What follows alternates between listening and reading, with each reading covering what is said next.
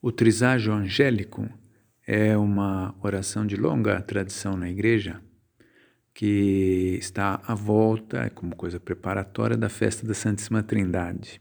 O nome triságio vem do grego, três vezes santo, e angélico, porque é aquilo que os anjos no céu repetem a Deus, santo, santo, santo. No sentido assim, essa repetição de santo é na, dando a ideia de magnitude, quando se quer colocar de modo excelso, assim, grandioso, é, na escritura às vezes se faz essa repetição.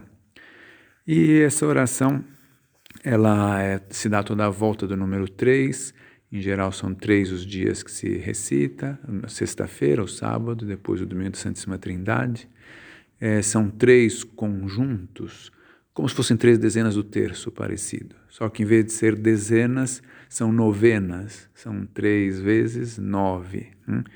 que se repete uma oração que é Tibi laus, tibi gloria, tibi gratiarum axo in secula sempiterna, o beata trinitas. A vós o louvor, a vós a glória, a vós temos de dar graça pelos séculos dos séculos, ó Santíssima Trindade. E a resposta que se dá é Sanctus, Sanctus, Sanctus, Dominus Deus exercitum, plenis sunt cielo e terra, glória tua. Santo, Santo, Santo, Senhor Deus dos exércitos, o céu e a terra proclamam a vossa glória. Essa oração se repete nove vezes e depois três vezes, nove vezes, né?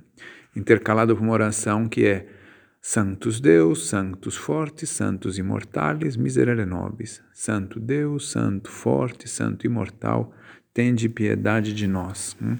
E depois, com uma oração conclusiva, que é uma oração trinitária, é, essa oração do Triságio é toda ela em forma de louvor, né? de adoração a Deus. E essa, essa repetição, que é típica das orações litânicas, chamadas assim, de, em forma de ladainha, nem que se repete, se repete, se repete, é uma forma de representar, de alguma maneira, de maneira bem imperfeita, a eternidade. Né? É porque, no fundo, nos está nos recordando que nós, pela eternidade afora, estaremos louvando a Deus, dando glória a Deus. Essa será a nossa eternidade.